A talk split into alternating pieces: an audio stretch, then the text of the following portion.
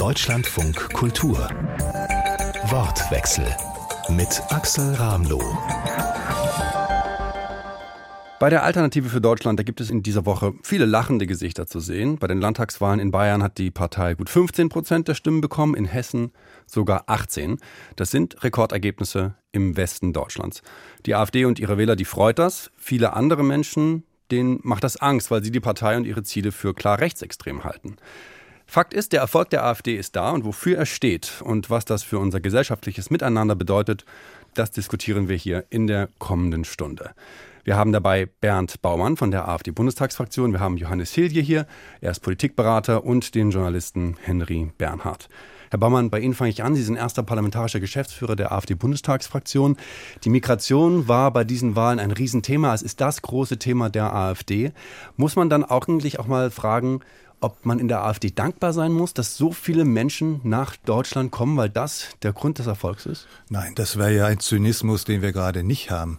Wir haben uns gegründet, sind aus dem Privatleben in den politischen Bereich äh, gegangen, um Einfluss zu nehmen und um die Dinge gerade zu rücken, die völlig verfehlte Migration.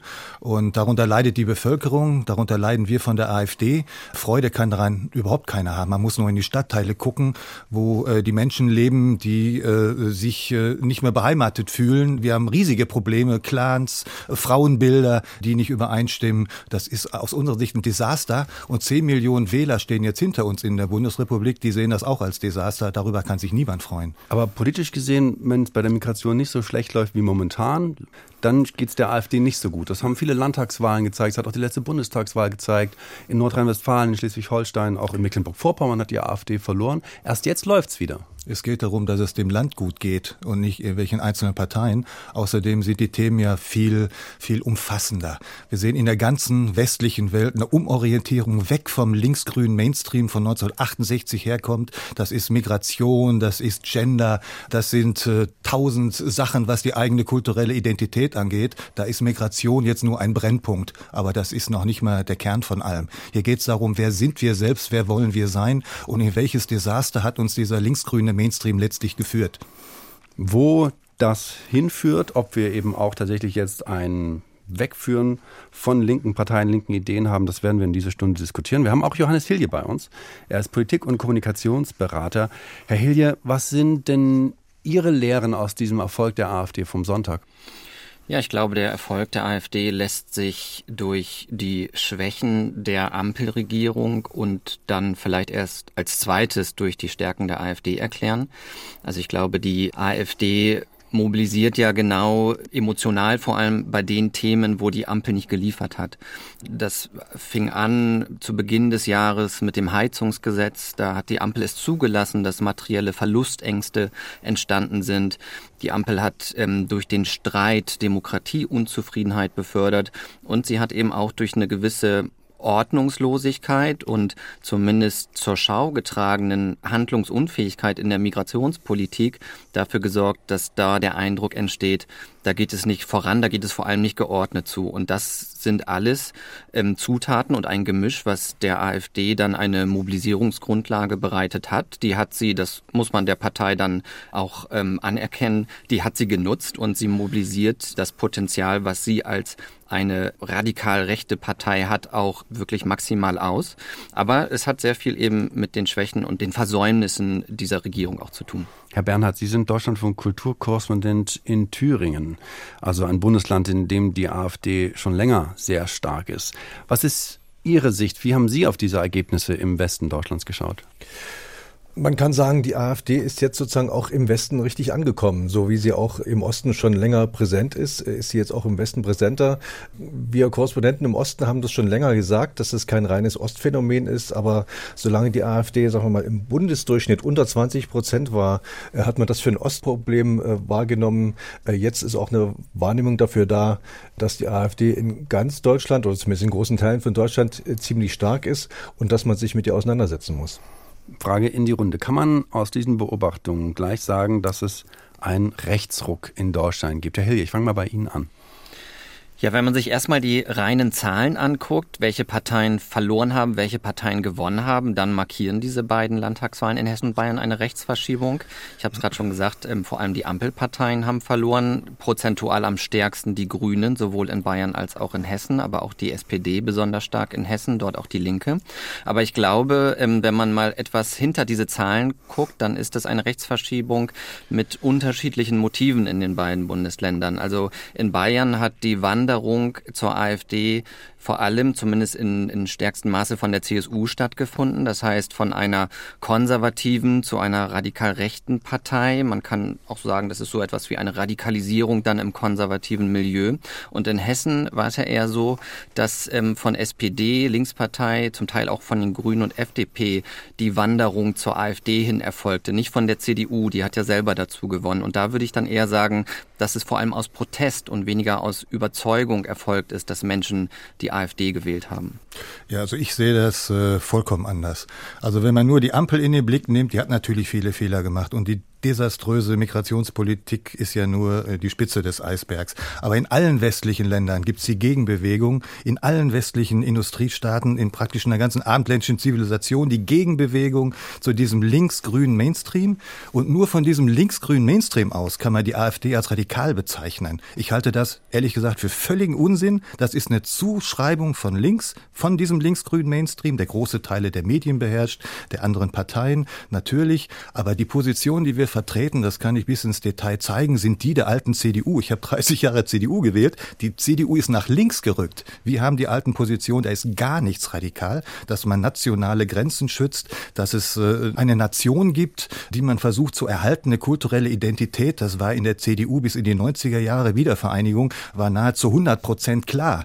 Äh, Merkel und Laschet, diese Leute haben die CDU äh, nach links gerückt zum linksgrünen Mainstream, um Wahlerfolge zu zeitigen und haben dann auf der rechten rechten, auf der guten rechten Seite, die jede Demokratie braucht, eine gute rechte konservative Seite, haben wir unsere Punkte gemacht. Daran ist nicht rechts, da ist nichts radikal daran. Für uns gibt's zwei Geschlechter, äh, wie früher das äh, die Menschen auch vorausgesetzt haben. Für uns gibt's eine Nation, die vernünftig ist. Wir müssen eine vernünftige Energiepolitik machen, eine vernünftige Europapolitik machen. Das ist unser Zugang. Radikal, extrem ist daran überhaupt nichts. Das sind Zuschreibungen von links und lassen Sie uns diesen Kulturkampf führen. Der Wähler entscheidet, gemeldet. Über 10 Millionen stehen schon hinter uns. Das ist Bernd also Das sind keine Zuschreibungen von links. Das ist die Extremismusforschung, die das auch sagt. Ich habe ja auch nicht gesagt, dass die AfD eine rechtsextreme Partei ist. Das ist ähm, in Teilen so und manche Landesverbände sind da auch sicher stärker von dominiert. Aber in der Extremismusforschung und auch in der Politikwissenschaft ist mittlerweile unstrittig, dass es sich um eine radikal rechte Partei bei der AfD handelt. Und ähm, das, glaube ich, ähm, müssen wir noch einmal so einordnen, was Darauf Herr Baumann würde ich gerne antworten, wenn Dann ich nehmen darf. wir erstmal kurz noch eine, eine Antwort von Herrn Baumann, der erste Bitte. parlamentarische Geschäftsführer, und Johannes Schilly hat vorher gesprochen. Die Extremismusforschung. Also ich halte das für eine Umschreibung einer weiten Teils, und das kann ich nachweisen, ich war zehn Jahre an der Uni, ich war Assistent, ich habe promoviert mit Summa Cum Laude. Das ist eine auch von Agitatoren und nicht von Wissenschaftlichkeit äh, betriebene Wissenschaft, die mit solchen Begriffen wie Muslimfeindlichkeit und Menschenfeindlichkeit schon in der semantischen Bedeutung, schon in der Begrifflichkeit zeigt, dass es gar nicht um Aufklärung der Realität geht, sondern um Agitation. Das zeigen die Begriffe schon.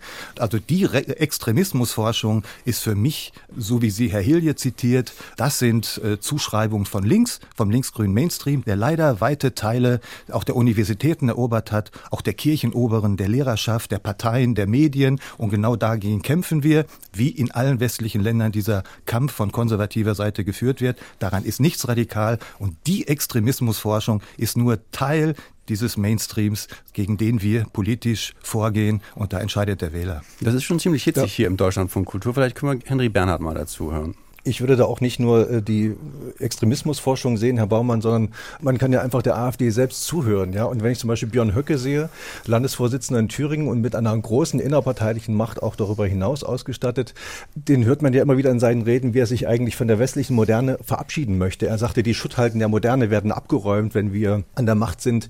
Er bietet sich an Russland an, er bietet sich an Orban an. Das ist alles sehr offensichtlich zu hören. Und gerade wenn es um Einwanderung geht, ich habe noch ein Zitat von ihm hier aus einer Rede, wenn ich das mal kurz einspielen darf, dass man mal ein Gefühl dafür bekommt, wie radikal Björn Höcke und damit auch große Teile der AfD sind. In diesem Politikfeld der Einwanderung und Zuwanderung geht es um nichts weniger als um alles.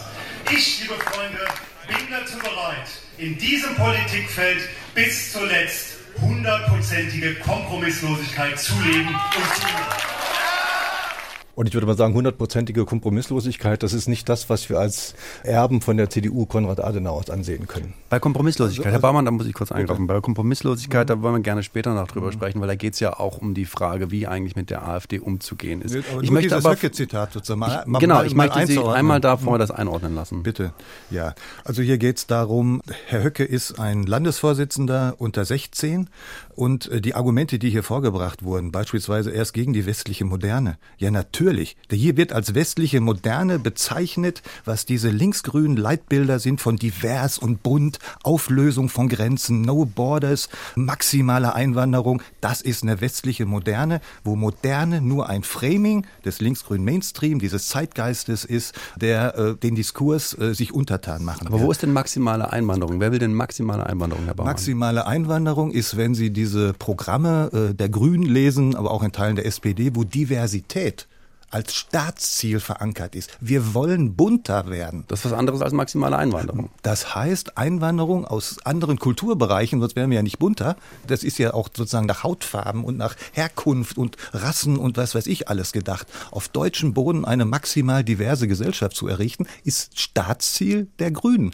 Und wenn Sie sozusagen äh, das Gegenbild sehen, wie Robert Habeck das verpackt, ich darf es mal sagen, wörtlich, Vaterlandsliebe fand ich stets zum Kotzen, sagt Robert Habeck. Ich wusste mit Deutschland noch nie etwas anzufangen und weiß es bis heute nicht. Das ist der linksgrüne Mainstream. Und dagegen stehen Leute auf. Dagegen hat die AfD sich konstituiert. Die alte CDU wäre völlig hier auf diesem Kurs. Und das Gegenteil als westliche Moderne zu beschreiben, das ist ein Marketingbegriff, um diesen linksgrünen Mainstream Leitbild Utopie zu verkaufen. Mit modern hat das gar nichts zu tun. Das ist spießig, aus unserer Sicht rückwärtsgewandt. Nichts ist moderner als eine funktionierende Nation auf der ganzen ganzen Welt gibt es überhaupt nur funktionierende Gesellschaften in Nationalstaaten. Nur die haben einen Rechtsstaat, nur die haben einen Sozialstaat, nur die haben Demokratie. Außerhalb von funktionierenden Nationalstaaten gibt es auf der Welt nichts. Das ist modern. Herr Hilja, sind wir hier mittendrin in der Diskussion, ob die AfD radikal ist und wie sie radikal sie ist. Da gibt es natürlich hier in unserer Runde zwei Meinungen, das ist klar. Aber können wir noch mal zurückkommen zur Frage des Rechtsrucks. Sehen Sie da auch so tiefgreifende Veränderungen, wie sie Herr Baumann hier anspricht? Nein, die sehe ich tatsächlich nicht. Also es gibt da auch, ähm, Herr Baumann wird jetzt gleich wieder sagen, dass die ähm, Wissenschaft ja auch ähm, ideologisiert sei, aber ich glaube, wenn, wenn Herr Baumann noch nicht mal objektive Fakten auch anerkennen will, wissenschaftliche Befunde, auch wissenschaftlichen Konsens anerkennen will, dann fehlt ein Stück weit natürlich auch immer eine Diskussionsgrundlage. Wir sehen das ja auch bei der Anerkennung des menschengemachten Klimawandels, dass man da keine Diskussionsgrundlage mit der AfD hat, weil sie sich da gegen die allergroße Mehrheit Mehrheit ähm, der Wissenschaft auch stellt. Und das macht es tatsächlich dann sehr schwierig äh, zu diskutieren. Aber ich will auf Ihre Frage natürlich zurückkommen.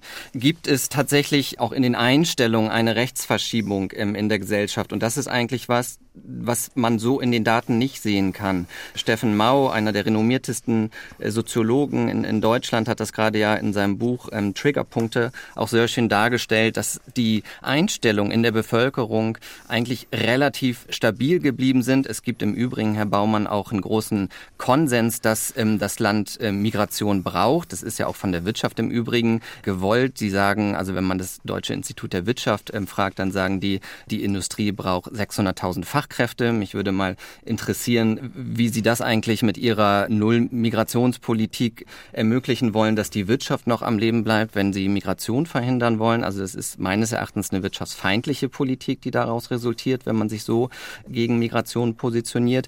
Aber klar ist, dass wir eigentlich bei solchen, ich sag mal, etwas von der Tagespolitik losgelösten Einstellungen, ist Migration grundsätzlich für das Land von Vorteil oder nicht, dass wir da A, mehrheitliche Zustimmung haben und dass diese Einstellungen auch relativ stabil sind über die Zeit. Und das ist natürlich immer wieder durch den Diskurs, der so stichflammenartig dann bestimmte Themen hochjatzt und auch bestimmte Emotionen hochjatzt, bekommt man da oftmals andere Eindrücke. Und es ist, glaube ich, auch völlig nachvollziehbar, dass Menschen wollen, dass auch Migrationspolitik und sowieso Politik überhaupt mit Kontrolle, mit Handlungsfähigkeit, mit Ordnung verstatten ging. Ich glaube auch, dass da die Ampelregierung einiges versäumt hat in letzter Zeit.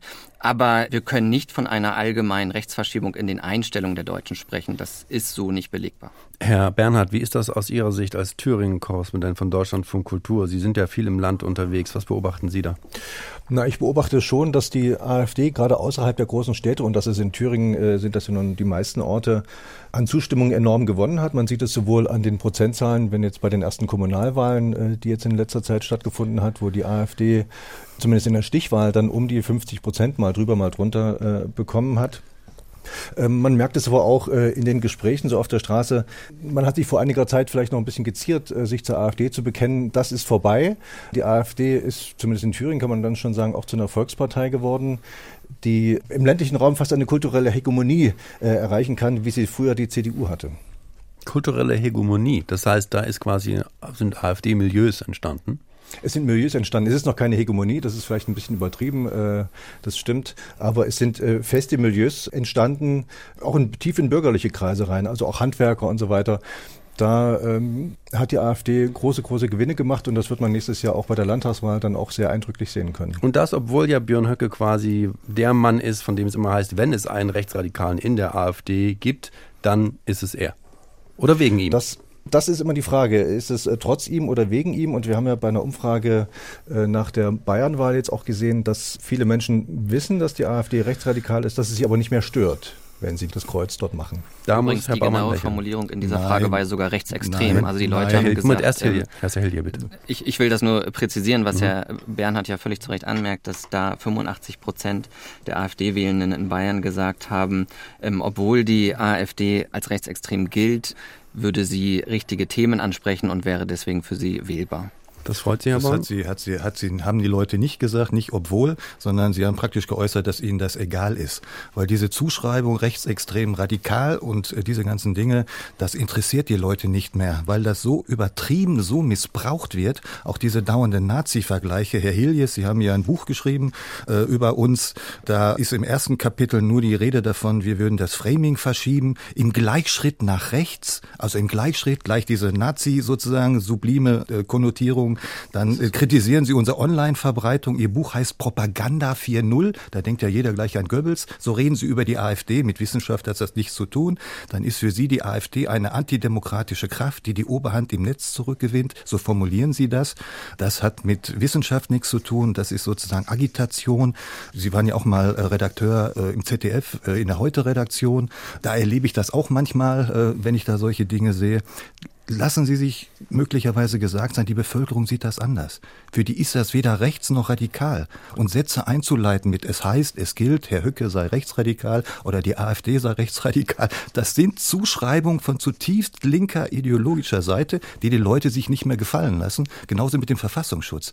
Der Verfassungsschutz ist untertan, ist eingeordnet in die Innenministerien 16 Länder und im Bund. In den Ländern sechsmal ist der Innenminister CDU, sechsmal SPD und die Verfassungsschutzpräsidenten sind untertan, sind sozusagen äh, äh ein, eingeordnet. Da ist nichts unabhängig. Der Verfassungsschutz wird missbraucht. Herr Baumann, und selbst das interessiert die Leute draußen weitenteils Herr Baumann, nicht mehr. wenn das die Leute nicht interessiert und Sie auch nicht, dann, dann verstehe ich aber nicht, warum zum Beispiel jetzt die AfD in Hessen Sascha Herr aus der Fraktion schmeißt. Der ist gewähltes Mitglied des Landtages, hat aber Verbindungen gehabt zur verbotenen militanten Neonazi-Organisation Combat 18, steht für Kampfgruppe Adolf Hitler. Der soll jetzt nicht Fraktionsmitglied werden, sagt die Partei. Wenn das alles egal ist, was Sie gerade erzählt haben, warum wird der dann nicht Fraktionsmitglied? Und ist überhaupt nicht alles egal. Sie vermischen hier zwei Dinge, die miteinander überhaupt nichts zu tun hat. In unserer Programmatik ist nichts Rechtsradikales, Rechtsextremes, überhaupt nicht. Rechts ja, im Sinne von konservativ, wie die CDU früher auch war, da kommen wir her. Wenn Sie jetzt einzelne Leute nennen, da haben wir Folgendes in der AfD und das hat keine andere Partei.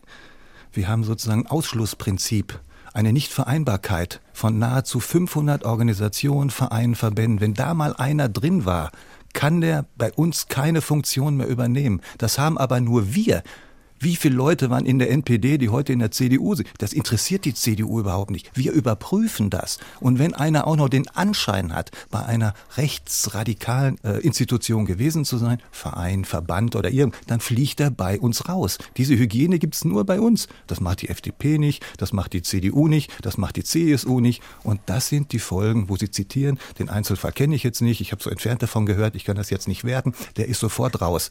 Wenn er das auch nicht angegeben hat und äh, diese ganzen Dinge. Diese Hygiene haben nur wir.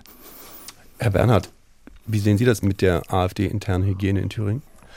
Ich sehe, dass in der Fraktion äh, Leute mitarbeiten, äh, die aus rechtsextremen Kreisen kommen. Ich sehe auch, dass es mal ein vom Bundesvorstand damals noch unter Frau Petri ausgehendes Verfahren gab gegen Björn Höcke, wo ihm vorgeworfen wurde, was vorher auch äh, andere Sozialwissenschaftler schon behauptet haben, dass Björn Höcke unter anderem Namen, unter Landolf Ladig, äh, für ein NPD-Blatt geschrieben haben soll. Dieses Verfahren ist dann vom Bundesverband nicht weiter geführt worden, nachdem der Landesverband oder das Landesschiedsgericht gesagt hatte, Björn Höcke sei ein lupenreiner Demokrat sozusagen. Also da war in der AfD schon auch mal der Blick drauf, aber dadurch, dass sich die AfD oder auch gerade der Bundesvorstand da schon weiter nach rechts bewegt hat, ähm, ist es dem Bundesvorstand inzwischen auch egal. Ich halte das für kompletten Unsinn. Alle diese, diese Vorwürfe sind überprüft worden und allein, dass sie sagen, sagen, Mitarbeiter aus rechtsextremen Kreisen, das schreiben sie einfach zu, was für sie rechtsextrem ist sozusagen und exekutieren das irgendwie gegen uns. Wir überprüfen diese Mitgliedschaften und wer da drin war, fliegt raus. Das gilt für einen kleinen Mitarbeiter wie für Björn Höcke.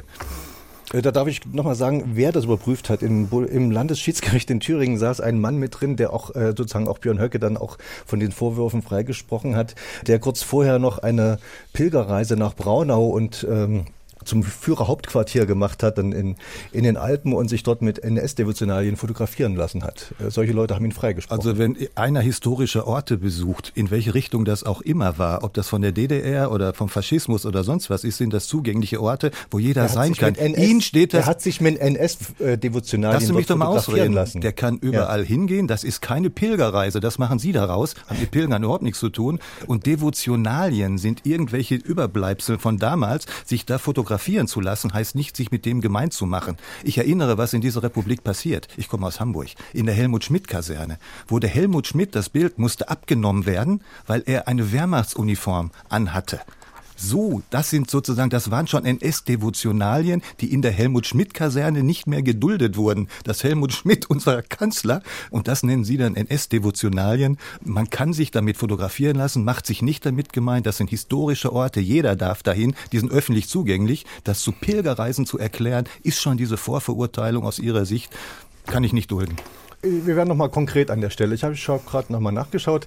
Er hat sich vor dem Geburtshaus von Adolf Hitler hat er eine Kerze angezündet und in Berchtesgaden äh, hat er sich mit einer Fotografie von Hitler äh, fotografieren lassen. Sie können jetzt viel hier. Das ist relativ Sie können äh, jetzt, deutlich, würde ich mal sagen. Wenn so einer irgendwie unterwegs ist, dann kriegt er mit uns arge Probleme. Sie können das jetzt behaupten, das ist ein Ding, ich kann das nicht überprüfen. Ich weiß nur, dass wir solche Sachen eigentlich nicht dulden.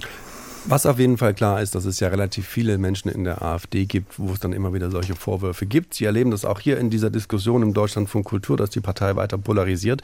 Wir diskutieren die Gründe für den Höhenflug der AfD und was das für Deutschland bedeutet nach den Landtagswahlen von Hessen und Bayern. Und dafür haben wir Bernd Baumann bei uns, den ersten parlamentarischen Geschäftsführer der AfD-Bundestagsfraktion. Henry Bernhard ist Deutschlandfunk Kulturkorrespondent in Thüringen und Johannes Hilje ist Politik- und Kommunikationsberater. Herr Hilje, wir wollen mal weiterspringen und zwar zum großen Gewinnerthema für die AfD. Wir haben es eingangs ja erwähnt, die Migration.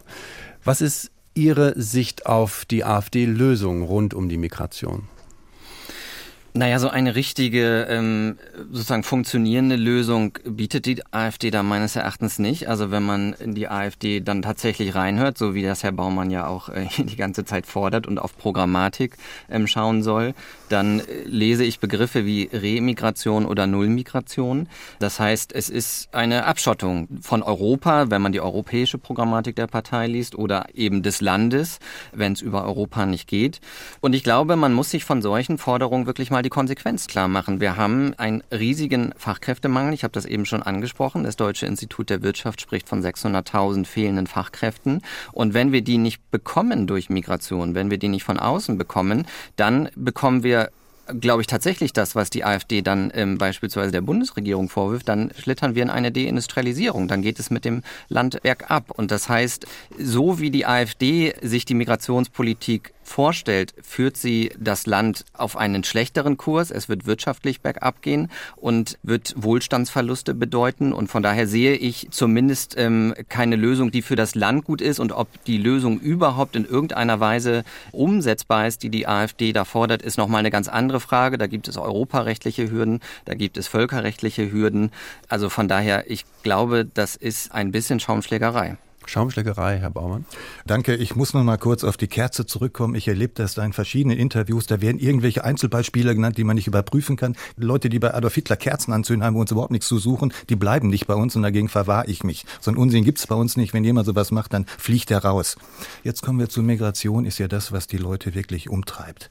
Dass wir hier Leute aufnehmen, die über tausende Kilometer von Afghanistan, von Syrien, vom Irak, aus Schwarzafrika zu uns kommen, durch zig sichere Länder, in denen sie nicht verfolgt werden, in denen sie keine Probleme haben, bis nach Deutschland hin. Wenn die zu uns über Frankreich oder Österreich oder Tschechoslowakei oder Polen einwandern, sind die nicht verfolgt.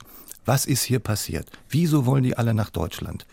Das ist ausgehend von Deutschland, der CDU-Regierung, die Grenzöffnung und diese Politik der offenen Grenzen hat sich in der ganzen Welt rumgesprochen. Wir sind das Sehnsuchtsland für Armutsmigranten. Die können ja selber nichts dafür. Wenn ich irgendwie Kongo oder Eritrea wäre, würde ich auch gerne nach Deutschland kommen. Aber die Verantwortlichen sind die Politiker, die das ermöglicht haben. Das heißt, wir brauchen ein Management, das den Leuten heimatnah geholfen wird und dass sie nicht über tausende Kilometer nach Deutschland kommen. Wir können die Probleme der Welt, die sozialen, die ökonomischen, die politischen, die ethischen Probleme nicht auf deutschem Boden lösen. Das ist Wahnsinn. Im Moment ist es aber noch so. Aber haben Sie eine konkrete Antwort? Was ja, machen natürlich. wir denn dann? Ja, genau. Wir machen konkreten Grenzschutz an den Außengrenzen. Wir lassen niemand rein, der einfach reinkommt und Asyl ruft. Wir machen Aufnahmezentren, Hilfszentren an den Grenzen Europas, aber jenseits.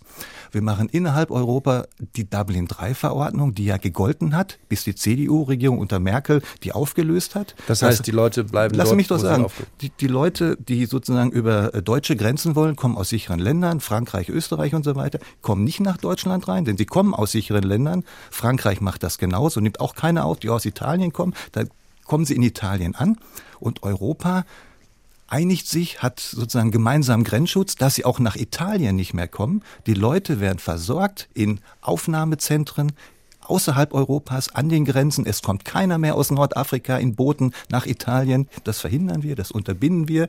Das macht Australien auch so. Das läuft vernünftig. Da gibt's Vorbilder.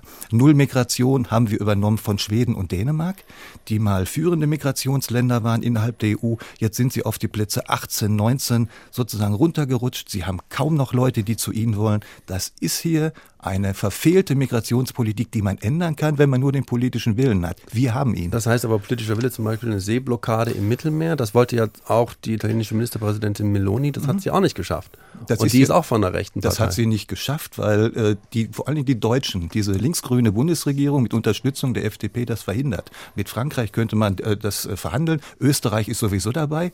Die skandinavischen Länder sind sowieso, die osteuropäischen Länder sind dabei. Deutschland verhindert, dass wir das machen, dass die Leute sich in Gefahr bringen, auf Schlauchbooten ins Mittelmeer zu gehen, in Lebensgefahr und dann von Booten übernommen werden, die die deutsche Regierung noch mitfinanziert. Sogenannte NGOs, durchweg linke politische NGOs mit dem Ziel einer, einer maximalen Einwanderung, einer diversen Gesellschaft. Sie nennen das modern und offen. Wir nennen das völlig verkehrt. Und da gibt es eine politische Auseinandersetzung, das entscheidet der Wähler. Und Sie sehen doch, was im Moment passiert. Wie hektisch, wie panisch die Bundesregierung mhm. jetzt auf die Wahlerfolge der AfD, das heißt aber auf den Willen der Wähler reagiert. Aber heißt das, Herr Hilje, die Bundesregierung sollte das so machen, wie Herr Baumann das vorschlägt? Halten Sie das für praktikabel? Also ich weiß nicht, ähm, wie Herr Baumann eine Seeblockade bauen will, aber einiges von dem, was er angesprochen hat, also beispielsweise Asylverfahren an den Außengrenzen der EU, das ist ja tatsächlich das, was die äh, Mitgliedstaaten der EU in der Asylreform jetzt auch vorgesehen haben. Die ist noch nicht durch, das muss noch entschieden werden zusammen mit dem EU-Parlament und der EU-Kommission. Aber äh, vieles äh, von dem, was Herr Baumann da angesprochen hat, ist in dem Sinne dann gar nicht so revolutionär, weil es tatsächlich mindestens in der Diskussion ist, wenn nicht sogar schon Teil der der Asylreform ist, die ähm, auf europäischer Ebene eben schon einige Schritte jetzt gegangen ist. Es ist extrem revolutionär, weil bisher nicht im entferntesten daran gedacht wurde, sondern nur der Wahlerfolg der AfD bewirkt, dass die Programmpunkte, die Programmpunkte und die Position der AfD jetzt plötzlich die Regierung umtreibt. Sozusagen, das sind Fähnchen im Wind und wir sind der Wind, beziehungsweise der Wähler ist der Wind. Herr Bernhard, beobachten Sie das auch so, dass die Politik sich verändert, weil die AfD Erfolg hat? Nicht nur, weil die AfD Erfolg hat, sondern weil natürlich auch der Migrationsdruck sehr hoch ist. Also man merkt das in Thüringen. Hier ist äh, das, die zentrale Erstaufnahmeeinrichtung ist äh, vollkommen überlastet. Da sind schon mehr Leute drin, als es der Brandschutz überhaupt zulässt. Die Landesregierung kommt da gerade sehr ins Schwimmen. Dadurch, dass viele Menschen kommen, aber auch durch schlechtes Management und äh, schlechte Voraussicht. Und Thüringen hat sich auch zeitweise abgemeldet von der Aufnahme von Flüchtlingen weil es überlastet war. Und da gibt es jetzt schon Tendenzen auch in der Landesregierung. Also man merkt das äh, vom, vom Innenminister SPD, der schon sagt, also man müsse jetzt nicht mehr unbedingt äh, Bargeld ausgeben an alle. Man könnte zum Beispiel auch mit so einer deutschlandweit gültigen Einkaufskarte da was regeln. Und äh, auch Bodo Ramelow hat sich dafür ausgesprochen, bei der Ministerpräsidentenkonferenz, dass man möglicherweise europäische Standards festlegt, auch wenn es bedeuten würde, wenn deutsche Standards dadurch abgesenkt würden, wenn sie dadurch woanders ansteigen würden. Also da kommt was in Bewegung, aber ob das nun äh, an der AfD liegt oder einfach durch den Problemdruck, das ist natürlich nochmal eine andere Frage. Herr Hildi, wie, wie ordnen Sie das ein? Kommt das durch den Druck der AfD oder kommt das durch die Situation an und für sich? Also ich wundere mich schon, wenn ich jetzt beobachte, wie die Ampel in dieser Woche agiert und reagiert hat, vielleicht sogar auf die Ergebnisse am Wochenende, weil wir ja nahezu eine, eine Kaskade von Aktionen jetzt in der Migrationspolitik erlebt haben. Wir haben einmal die Entscheidung in der Ampel zum Migrationspaket gesehen, dann hat Scholz ein Tagesthemeninterview nur zu Migration gegeben und heute gibt es dann ähm, dieses Spitzentreffen im Kanzleramt auch mit Friedrich Merz und ähm, Länderchefs zum Thema Migration. Ich finde das aus strategischer Sicht der Ampelparteien nicht besonders klug, es so aussehen zu lassen, als wäre das tatsächlich jetzt eine direkte Reaktion auf den Wahlerfolg der AfD, weil es zumindest diesen zeitlichen Zusammenhang ja gibt, weil man damit ja im Grunde den AfD-Wählenden auch suggeriert, das ist höchst wirksam, was ihr macht, ihr stimmt für diese Partei und wir reagieren darauf und machen hier jetzt in einem höheren Tempo Migrationspolitik und bestimmte Veränderungen treiben wir voran.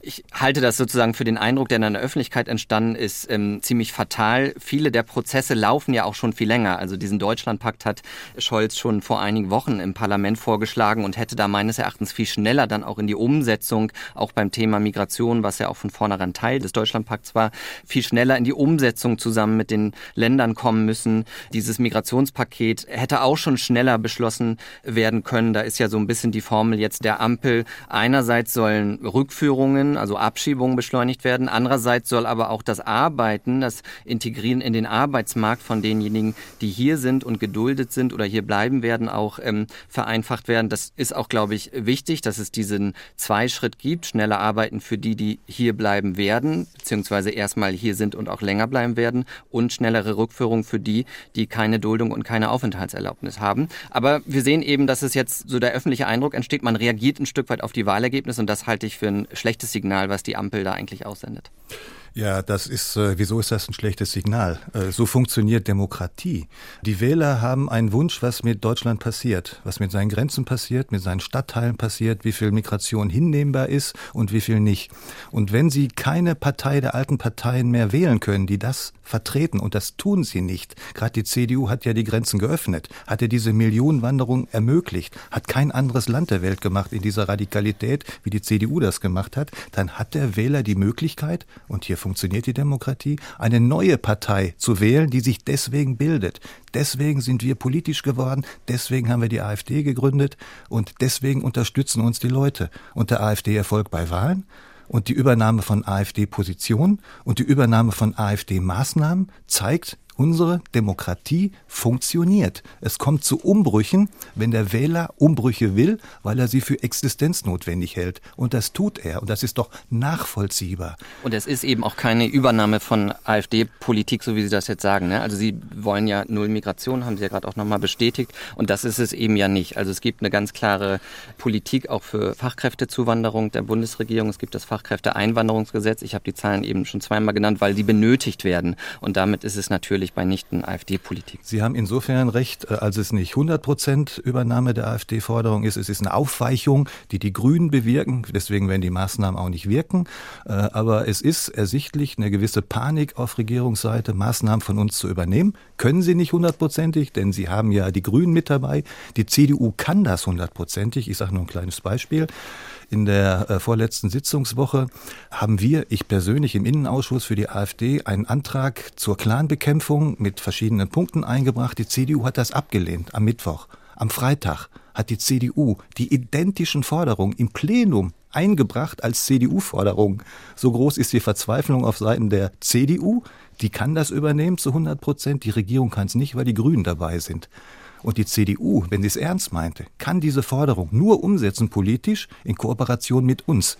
Mit der Brandmauer, mit Linken und Grünen kann sie es nicht. Deswegen wird auch die CDU zerrieben bzw. zerreibt sich selbst. Und es passiert, wie in allen westlichen Ländern, die entsprechenden Parteien kommen auf. Wir sind das in Deutschland, sind das die AfD. In Italien sind wir praktisch schon an der Regierung mit Meloni. In Österreich haben wir über 30 Prozent mit der FPÖ. Und genau dieses sozusagen traurige Spiel des Verfalls der alten Parteien, weil sie auf den Wählerwillen nicht hören, hier der CDU, sehen wir gerade vor uns. Aber ist das quasi schon eine Bewerbung an die CDU, was ich gerade höre? Das ist, eine, das ist, es gibt, wenn Sie die äh, sozusagen die Zahlen zusammenzählen, gibt es eine wenn die CDU es ernst meint mit der Übernahme der Forderungen. In den letzten beiden Bundestagswochen war das so. Sie haben jetzt alle Punkte von uns übernommen, in Forderungen der CDU zur Abstimmung gestellt und im Parlament eingebracht. Wenn sie es wirklich umsetzen will, kann sie es ja nur mit uns. Und es gibt eine konservative Mehrheit in der Republik. Wir sind die zweitstärkste Partei. CDU ist die stärkste Partei im Bund, im Osten zumal. Es gäbe die Möglichkeit, das umzusetzen. Das geht mit der Brandmauer aber überhaupt nicht. Aber indem die CDU, lass mich das noch sagen, unsere Punkte übernimmt in der Migration, zeigt sie ja, die sind nicht rassistisch, die sind nicht menschenfeindlich, sondern die sind ganz vernünftig. Damit ist ja logisch die Brandmauer hinfällig, unsere Kernforderungen sind okay, die sind republikanisch, demokratisch umsetzbar und vernünftig. Da gibt es auch keinen Grund mehr für eine Brandmauer. Das hat die CDU im Osten jetzt auch sozusagen gemerkt. Da wird jetzt in die Richtung schon geblinkt. Okay, den Punkt haben Sie gemacht, Herr Baumann. Es gibt keine Notwendigkeit mehr für eine Brandmauer. Herr Hellier, ja, ich wollte noch mal auf einen anderen Punkt gerade zu sprechen kommen, okay. weil das fand ich ganz interessant. Herr Baumann sagt ja, wir sind mit Meloni schon an der Regierung in Italien. Und da gibt es ja ähm, ganz andere Positionen auch in der AfD zu Meloni. Höcke beispielsweise sieht Meloni ja als ein negatives Vorbild, warnt auch vor einer Melonisierung der AfD, weil Meloni ja mittlerweile damit verbunden wird, dass sie sich eben doch ähm, dann angepasst hat, als sie an der Regierung war. Also sie fährt keinen harten Kurs gegen die EU-Kommission und die EU insgesamt, weil weil Italien auch stark ähm, finanziell abhängig ist von Geldern aus der EU. Sie ist mit ähm, an der Seite von der Ukraine und Zelensky, ist also nicht auf der Seite von Putin. Höcke hat ja auch mal gesagt, der natürliche Lebenspartner ähm, oder Verbündete von äh, Deutschland sei äh, Putins Russland. Und da, glaube ich, wird noch mal ganz klar, dass es eben nicht von der AfD interessanterweise diesen Kurs gibt, den eigentlich die erfolgreichen Rechtsaußenparteien in Europa verfahren. Die haben sich nämlich strategisch gemäßigt. Das hat Le Pen in Frankreich gemacht. Da nennt man das so die Enttäuflungsstrategie. Meloni gibt sich zumindest ein Stück weit mäßiger. Ministerinnen und Minister aus ihrem Kabinett machen dafür teilweise sehr radikale Ansagen. Aber in der AfD von jemand wie Björn Höcke, und ähm, ich würde sagen, er ist der machtvollste Politiker in dieser Partei, wird das abgelehnt, sich zu mäßigen. Sei es nur sozusagen vorgetäuscht oder tatsächlich zu tun aus machtstrategischen Gründen. Deswegen ist das, was Herr Baumann gerade gesagt hat, äh, wir, ein Wir mit Meloni, das sehen gewichtige Teile in der AfD sehr anders. Da muss ich Henry Bernhard fragen, unseren Thüringen-Korrespondent, weil es ja gerade auch um äh, Björn Höcke ging. Am Ende entscheidet Björn Höcke, was aus der AfD wird, eher als Bernd Baumann? Äh, wir haben erst erstaunlicherweise in den letzten äh, Jahren immer wieder gesehen, dass Björn Höcke es immer vermieden hat, zu versuchen, sich in den Bundesvorstand wählen zu lassen, dass er aber von Thüringen aus die Politik der AfD maßgeblich mitbestimmen konnte. Man hat es gesehen auf Parteitagen, wie er Abstimmungen dominiert hat und ähm, er reist ja nun unablässig durchs Land und äh, hält Reden und lässt sich feiern. Und ich glaube, Björn Höcke ist eine sehr gewichtige Stimme in der AfD. Und zum Beispiel auch Alice Weidel, die ja nun Bundesvorsitzende ist, war früher streng gegen Björn Höcke, hat aber nun äh, ihr Auskommen gefunden mit ihm und hat sich irgendwie arrangiert.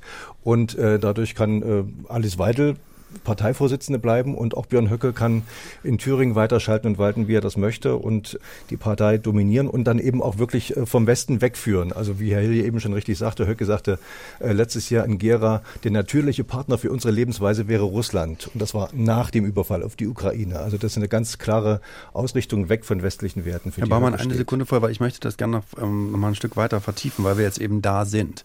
Da geht es ja um die Frage von Kooperation. Sie haben die Brandmauer schon angesprochen. Sie haben gesagt, wie sich die CDU aus ihrer Position verändert hat. Auf der einen Seite haben Sie sie kritisiert, auf der anderen Seite sagen Sie, jetzt übernimmt sie diese ganzen Positionen.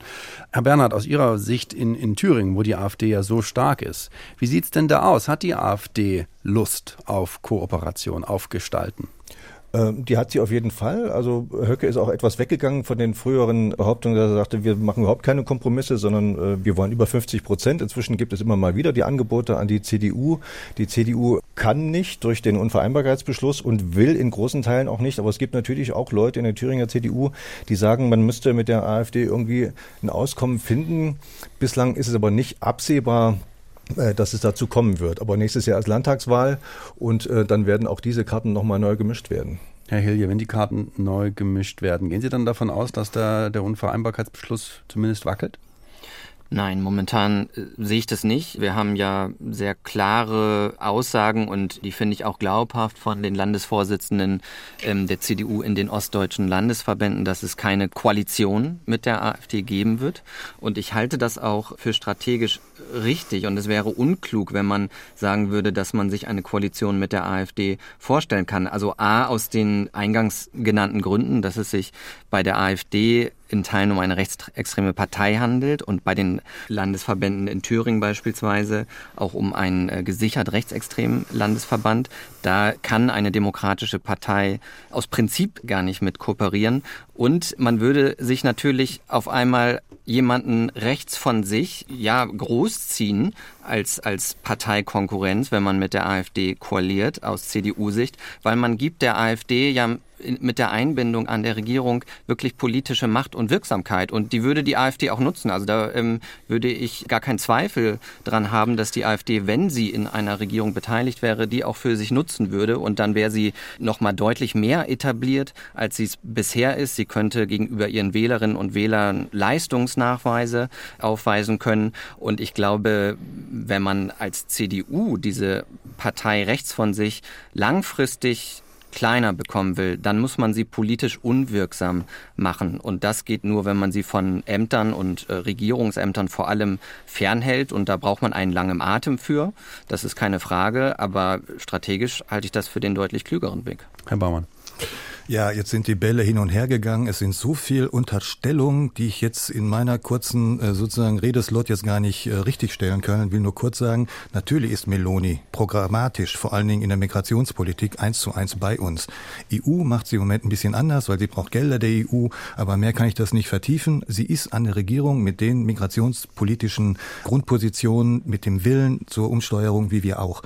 Dann wird andauernd hier Höcke genannt, Höcke, Höcke. Das ist natürlich, ich sag nochmal, dieser linksgrüne Mainstream von, von Medien, von anderen Parteien, aber die haben sich natürlich, ich möchte jetzt, ich möchte, ich möchte jetzt, ich, lass mich doch einmal einfach, wenigstens oder? ausreden. Sie können doch oft ausreden. Das ist doch, geht doch nur darum, dass man das ein bisschen zu einfach macht. Oder Björn Höcke wird doch. Ich will Sie das sagen, doch gerade sagen. Lass Sie, es mich doch sagen. Ich, ich schlage einen Punkt vor. Sie sagen immer, dass der linksgrüne Mainstream, aber Björn Höcke wird doch auch von vielen Leuten als rechtsextrem gehalten, die man jetzt eindeutig nicht Warum zu ihrem lassen Sie mich nicht ausreden? Ich will es doch gerade erklären. Okay. Es ist wieder auf meine Sendezeit gegangen. Björn Höcke ist aufgebaut worden zu einem Diabolus mit Unterstellung, wie das gerade wieder versucht wird, hier der natürliche Lebenspartner Russlands, als hätte der nicht alle Latten am Zaun. Äh, es gibt Zitat. Ja, aber das ist doch vernünftig. Auf lange Sicht über Aha. Jahrhunderte gab es keinen Frieden in Europa, ohne dass Russland und Westeuropa zusammengearbeitet Das geht gar nicht anders. Das ist damit gemeint, mit natürlicher Partnerschaft. Das ist ein Riesenraum mit allen Rohstoffen, aber unterindustrialisiert. Wir sind hochindustrialisiert, haben aber keine Rohstoffe.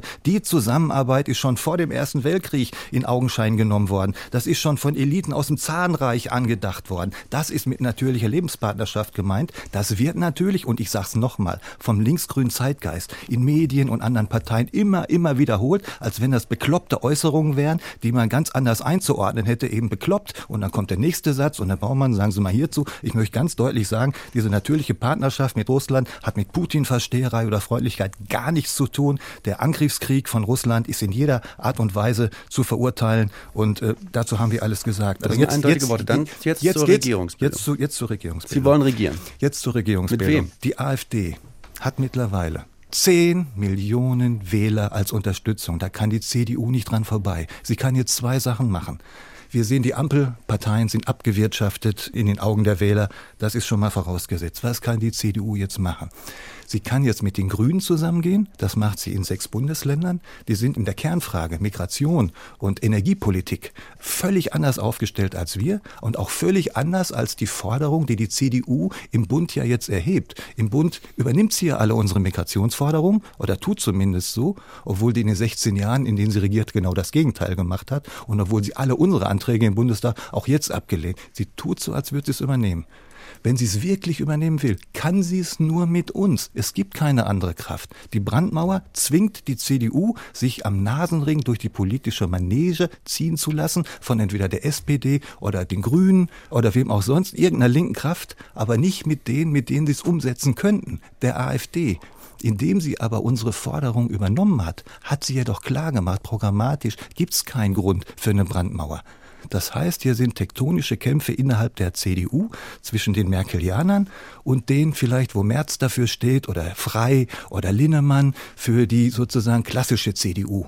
Das ist jetzt die Frage, die Kernfrage der Fragen. Was macht die CDU? Entweder gibt sie dem nach. Das muss ja keine Koalition gleich sein, dass man sozusagen von einem ins andere springt. Man kann das ja einen langsamen Übergang machen, indem sie einfach eine Minderheitsregierung macht, aber jetzt nicht von Rambelow, von den Linken toleriert, sondern dass sie eine Minderheitsregierung macht in Thüringen und wir tolerieren das. Das wäre Vorschlag. Und von Mal zu Mal, das wäre der erste Gang. Vielleicht kommt es ja so, vielleicht werden wir uns in einem Jahr nochmal irgendwie treffen, dass man jetzt mal einen technischen Antrag gemacht hat, Grunderwerbsteuer, wo die AfD zustimmt. Vielleicht kommt als nächstes, mit einiger Wahrscheinlichkeit ist er, ein Genderantrag, also hochpolitisch gegen den linksgrünen Mainstream, wo die CDU sich positioniert und sie da mit unserer Mehrheit im Land unterbindet, dass in öffentlichen Institutionen sozusagen zwangsgegendert wird. Und so wird das Stück für Stück, wird die Öffentlichkeit daran gewöhnt, dass der Wählerwille, ich sag nochmal, es gibt eine konservative Mehrheit, langsam die Regierungsgeschäfte, die Ausrichtung der Republik in den Ländern, die Ausrichtung der Politik im Bund bestimmt, so wie der Wähler das will. Herr Bernhard, halten Sie das für wahrscheinlich? Wir haben jetzt viel über Thüringen geredet, das macht auch Sinn. Ja. Da ist nächstes Jahr Landtagswahl. Die AfD hat gute Chancen, da die stärkste Fraktion nach der Wahl zu stellen. Die Konstellation, ähm, die Herr Baumann eben aufgestellt hat, ist nicht unwahrscheinlich. Dass es eine Minderheitsregierung geben wird, äh, dann nicht mehr äh, links geführt, sondern möglicherweise CDU geführt mit wem auch immer noch dabei, also FDP und oder SPD, die man da auch umgarnt. Aber es wäre wieder eine Minderheitsregierung und dann wären natürlich die AfD noch im Landtag und die, die Linke und diese Minderheitsregierung müsste dann mal schauen, wo sich die Mehrheiten herholt. Und natürlich wäre es äh, für die AfD auch eine große Freude, der CDU gegebenenfalls dann zu Mehrheiten zu verhelfen, wie es jetzt letztens auch schon war bei der Grunderwerbsteuer und demnächst im November möglicherweise dann auch bei dem ähm, Gender-Antrag. Also da gibt es etwas, was dann die CDU nicht Zusammenarbeit nennen möchte, sondern sie sagt, wir machen hier einen vernünftigen Vorschlag und wer uns zustimmt, ähm, ist uns dann im Zweifel egal. Von linker Seite kommt dann immer der Vorwurf, dadurch würde die Brandmauer schon eingerissen. Also diese Diskussionen werden wir danach, nach der nächsten Landtagswahl, möglicherweise dann noch deutlich häufiger und deutlich verschärfter haben. Das ist ja genau der Punkt. Sie haben wieder gesagt, genau richtig, vielen Dank dafür. Der linke Vorwurf an die CDU. Das ist dieser Nasenring, an dem die CDU praktisch wie so ein, ja fast wie so ein Ochse durch die Manege geführt wird. Wenn sich von Linken diesen Nasenring anheften lässt, muss sie mit Linken koalieren, kann nur mit Grünen und SPD und also linken Parteien irgendwie an die Regierung kommen, nicht mit uns. Dann sind alle Wähler neutralisiert, die eine Änderung wollen die über 10 Gut, Millionen, die, die hinter die CDU uns stehen. Hat ja auch so ihren, die hat ja auch so ihren Unvereinbarkeitsbeschluss. Also sie hat sich diese Regel ja auch selbst gegeben. Ist Aber alles ist, das ist, das ist alles, das ist, das hat sie gemacht, weil die CDU unter Merkel nach links gewandert ist, ganz deutlich die Themen der Grünen übernommen hat, sogar die Grenzen geöffnet hat, sozusagen für Orient und Afrika Millionen reingelassen hat. Grüner geht's ja nicht, auch aus Atomkraft ausgestiegen ist. Grüner geht's ja nicht, macht ja kein anderes Land der Welt in diesem, in diesem Maße. Und jetzt ist die Frage, wie macht die CDU weiter? Entweder wie bisher, sie blinkt rechts, koaliert aber mit Grün, dann wird sie es zerreißen wie andere christdemokratische Parteien in Europa. Von denen gibt's ja kaum noch welche. Dann hat sie es hinter sich. Oder sie entscheidet sich strategisch, endgültig, sie geht mit den Grünen, dann verliert sie die Wähler an uns. Oder sie geht mit uns, dann gibt's eine Mehrheit in der Republik, die ist dann eine andere, wie in anderen westlichen Ländern auch. Deutschland ist keine Insel. Unsere politische Grundeinstellung kommt in allen westlichen Ländern immer mehr zur Geltung, auch an die Regierung. Das ist vernünftig, das hat nichts mit Höcke oder mit rassistisch oder menschenfeindlich zu tun. Das sind moderne Antworten auf moderne Probleme. Herr Baumann, wenn Sie regieren wollen, dann müssen Sie ja auch Kompromisse machen, weil in aller Voraussicht nach wird die AfD keine absoluten Mehrheiten bekommen. Kompromisse. Wo sehen Sie denn Möglichkeiten für Kompromisse? Das werden Sie ja auch machen müssen, Angebote. Das sind jetzt äh, Details. Es geht ja um den sozusagen um den Grundwillen. Wollen wir jetzt die Migration begrenzen? Wollen wir aus Deutschland ein Land machen, das beherrschen kann, wer über seine Grenzen kommt? Wie das ja jahrhundertelang funktioniert hat, wie das ja bis Merkel funktioniert hat. Das war ja nicht rechtsradikal oder menschenfeindlich. Menschen werden kontrolliert und wer kein Recht hat, kommt nicht rein. Das wird anders organisiert. Wenn wir das machen, mit welchen Maßnahmen genau. Ob wir jetzt äh, zuerst den europäischen Grenzschutz ausrüsten und ob wir die Gesetze ändern, die sozusagen Asylverfahren beschleunigen, die die Abschiebung ermöglichen, die Reihenfolge und wie das ausformuliert, das sind Details. Der politische Wille muss da sein. In anderen Ländern ist er da. Gucken Sie mal in Dänemark. Aber ich frage gar nicht so sehr nach den Details, sondern nach dem politischen Willen zum mhm. Kompromiss, mhm. weil äh, Sie sind ja hier Verstehe. in dieser Stunde sehr engagiert, sehr vehement, mhm. aber es klingt oft nicht nach Kompromissfähigkeit. Entschuldigung für die Vehemenz. Ich ich muss natürlich, da ich jetzt sozusagen drei Gesprächspartner habe, versuchen, meine Punkte zu machen, dass der, der Zuhörer draußen auch irgendwie so halbwegs das ganze äh, Bild bekommt. Kompromiss, was heißt das? Die CDU übernimmt jetzt, und Sie können es nachprüfen, nach Drucksachennummer, alle unsere Positionierungen in der Migrationspolitik. In der letzten Sitzung so alle unsere Punkte auch zur Clan-Bekämpfung. Und, und, und jetzt, jetzt ist es Haben komplett. Da brauchen wir gar, gar keine Kompromisse zu machen, sondern die CDU hat mit Brief und Siegel und Stempel bestätigt, diese Forderungen sind nicht menschenfeindlich, sind nicht rassistisch. Dänemark, Schweden, Italien, andere Länder machen das auch. Australien, Japan, so machen wir das jetzt auch. Frage ich, ich nochmal, dann frage ich zum Schluss noch Herrn Hilje nach der Kompromissbereitschaft der AfD. Ja, ich glaube, dass es da sozusagen bei der grundlegenden Ausrichtung und auch den Grundprinzipien und Grundwerten von Politik überhaupt keine Möglichkeit gibt für die CDU mit der AfD zu kooperieren. Wir haben gerade eben schon die Westbindung angesprochen. Die ist für die CDU Teil der DNA. Wir wissen, und ich zitiere es trotzdem nochmal aus Höckes Rede von letztes Jahr, im 3. Oktober, dass er überhaupt nichts von dieser Westbindung ähm, herrscht. Es wird ja auch immer noch von einer Besatzung teilweise der, in der AfD gesprochen, dass Deutschland kein freies Land wäre, sondern immer noch unter amerikanischer Besatzung sein würde. Also es ist teilweise wirklich abstrus, was da behauptet wird und wie sozusagen das Verhältnis zu den USA beschrieben wird. Und dann gibt es natürlich auch beim Thema Europa und der europäischen Integration überhaupt kein Zusammenkommen meines Erachtens. Ähm, die CDU ist die Partei von Konrad Adenauer, von Helmut Kohl, alles wichtige und große große Europäer. Und wenn man sich die Programmatik jetzt der AfD anschaut, zur Europawahl im nächsten Jahr, sie hält die EU für gescheitert, sie hält sie für reformunfähig. Und wenn man dann das Ganze noch mit dem Grundsatzprogramm der AfD vergleicht, da steht dann, wenn wir die EU nicht reformieren können, dann muss Deutschland austreten. Und das ist natürlich auch wiederum wirtschaftlich desaströs. Europa ist unser Wohlstandsgarant. Wir sind eine Exportnation. Wir exportieren die meisten Güter auf den europäischen Binnenmarkt. Also wir brauchen unbedingt die die EU und den Binnenmarkt ähm, für unseren Wohlstand. Und es wäre für die CDU überhaupt nicht machbar, mit der AfD da zusammenzukommen, weil man dann das Grundprinzip der europäischen Integration brechen würde. Herr Baumann, ein letzter Satz ja. zu Ihrer Kompromissfähigkeit. Ja, also was hier gesagt wurde, USA, EU, könnte ich genau ausführen, was unsere Positionierungen sind. Herr Hilli hat das nicht richtig dargestellt. Wir sind weltanschaulich, kulturell Teil des Westens, 100 Prozent, auch mit USA, Australien, Kanada, allen verbunden. Das ist der Westen, jetzt in Konkurrenz mit Indien und China, kein Abstrich. Aber geopolitisch sind die USA etwas anders aufgestellt, äh, involvieren sich in Russland, in, in, in anderen äh, Bereichen der Welt. Äh, da müssen wir nicht hundertprozentig mitgehen. Da haben wir andere Interessen als Europa. Und bei der EU ist es so, da sind Zentralisierung, Politikausrichtung, völliges Versagen in der Migrationspolitik, aber auch in weiten Teilen der Energiepolitik, Auflagen für Industrien und so weiter. Da haben wir völlig rationale Standpunkte und könnten uns mit der CDU ohne weiteres einigen. Also was da wirklich an Kompromissfähigkeit rauskommen könnte, das sehen wir dann maximal nächstes Jahr nach den Landtagswahlen, unter anderem in Thüringen. Wir haben darüber gesprochen, weil die AfD momentan im Höhenflug ist nach den Landtagswahlen in Hessen und in Bayern. Bernd Baumann war bei uns, der erste parlamentarische Geschäftsführer der Partei, der AfD-Bundestagsfraktion. Johannes Hilje, er ist Politik- und Kommunikationsberater und Deutschlandfunk Kulturkorrespondent in Thüringen. Henry Bernhard, der war auch dabei.